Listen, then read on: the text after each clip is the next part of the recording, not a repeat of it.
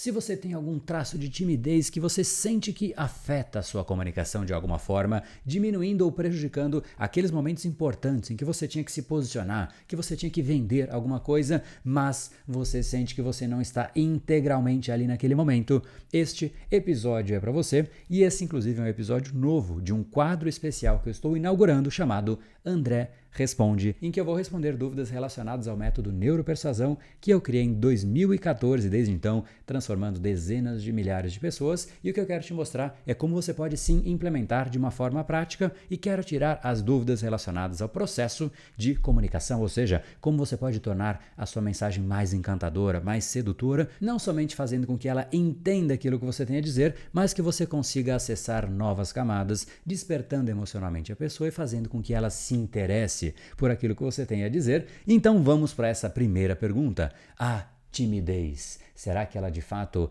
está somente nos tímidos? E a resposta é sim, ela está só nos tímidos, mas tem algumas pessoas que perdem energia em alguns momentos importantes. Por exemplo, a hora de vender, a hora de chamar a pessoa para um jantar, por exemplo. Naquele momento, a pessoa perde energia. Será que isso é ruim? Será que isso é perceptível? Será que isso realmente faz com que a mensagem chegue de um jeito diferente? E a resposta é sim. Não é muito bacana deste jeito e eu já vou explicar quais são as nuances disso. Mas o fato é, quando você, imagine só, você fala do seu produto e eu tenho esse serviço, eu entrego isso, entrego aquilo, e aí a pessoa te pergunta o preço e aí você fala, então. Aí você diminui, baixa a cabeça, muda a entonação, muda a velocidade simplesmente a pessoa vai falar, cara, esse cara aí não está confortável com o que ele está dizendo. Mesmo que de forma inconsciente, a pessoa percebe que tem algo errado ali e ela, mesmo não sabendo ainda racionalizar, ela simplesmente vai falar, bom, é, depois eu decido, não estou muito confortável com isso que está acontecendo aqui, e ela vai deixar para depois. Ou seja, inconscientemente as pessoas percebem que tem algo errado ali porque você mudou, você inflexionou. Tanto que dentro do treinamento de neuropersuasão eu ensino muito sobre o processo, sobre o funil, como você não somente vai de uma forma linear, mas você vai numa crescente, fazendo a pessoa se interessar a cada vez mais e ela meio que vai pedindo os próximos passos. É como se a pessoa estivesse puxando a informação de você e você simplesmente servindo a pessoa, e esse jogo é drasticamente diferente. Então entenda que essa inflexão aí sim é um ponto de atenção.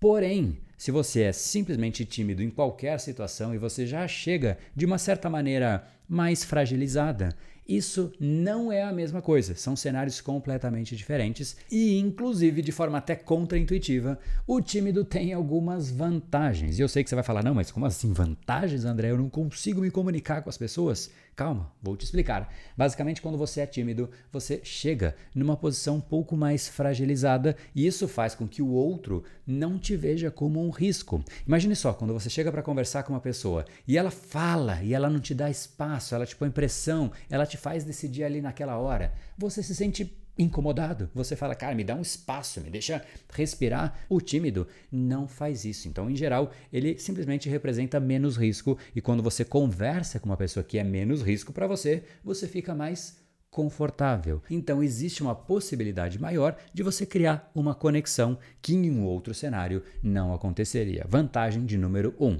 Vantagem 2. O tímido, em geral, por saber das próprias fragilidades, ele se prepara mais. Pensa naquela pessoa que é super autoconfiante, muito extravagante, ela simplesmente fala: ah, eu tenho que ir lá negociar, eu vou lá na hora, eu me viro mas ela não se prepara nada. Isso muitas vezes fica evidente para o outro e ela fala: Poxa, esse cara está falando aí, mas ele está me enrolando.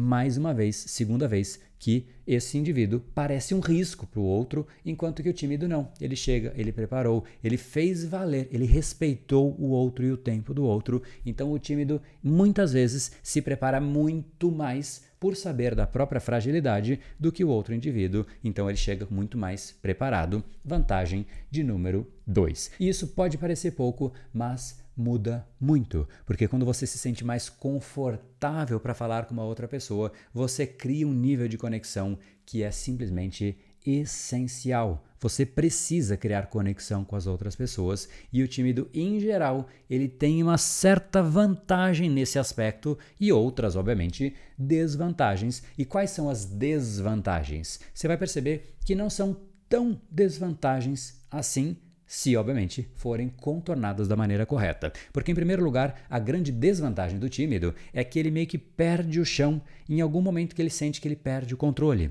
O que é a vergonha, por exemplo? A vergonha é quando você olha para uma situação e você racionaliza que ou você não está à altura, ou que a pessoa vai te julgar de alguma forma. É sempre alguma coisa que você está racionalizando e envolve um terceiro. Por exemplo, você não vai ver uma zebra com vergonha simplesmente porque a zebra não racionaliza. E é quando você racionaliza e fala: Meu Deus, que experiência deprimente eu estou proporcionando para o mundo, você simplesmente perde a sua energia. E obviamente esse é um exagero, mas é quando você racionaliza que você não está à altura, você racionaliza que você não vai dar conta, é quando você racionaliza e neste processo você fala eu sinto que eu estou perdendo o controle. É esta sensação que te faz perder o chão. Então, qual é o antídoto?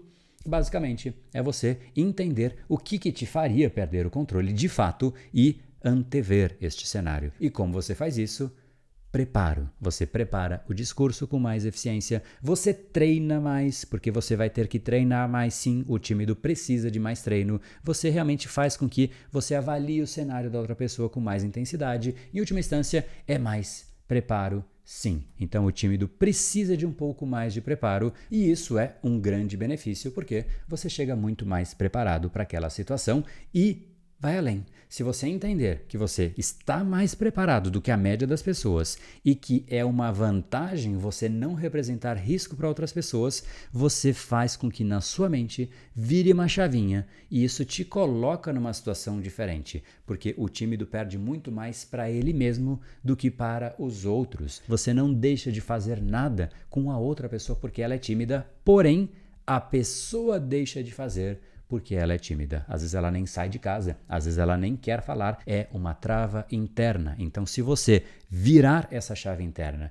dizendo para você mesmo: Eu sei que por ser tímido eu me preparei mais do que a média das pessoas e que por ser tímido eu represento menos risco do que as outras pessoas, você vai ganhar uma vertente de confiança que é importante. Que aí sim é o antídoto definitivo, porque a confiança muda tudo. O jeito que você fala, gesticula, pensa, anda, se posiciona, literalmente muda tudo. Então, você precisa mais desse antídoto, que é exatamente com o preparo, que vai te fazer sentir mais controle da situação, que vai te fazer entender que você representa uma coisa até mais tranquila para as outras pessoas e essa equação como um todo pode te facilitar um pouco, pelo menos, nesse momento inicial. E quanto mais você vai sentindo isso, mais você vai dissipando. E se você olhar lá para cima daquela lista dos mais ricos do mundo da Forbes, você vai ver que lá em cima tem pessoas muito ricas e muito tímidas, até introvertidas, pessoas que não gostam de convívio social,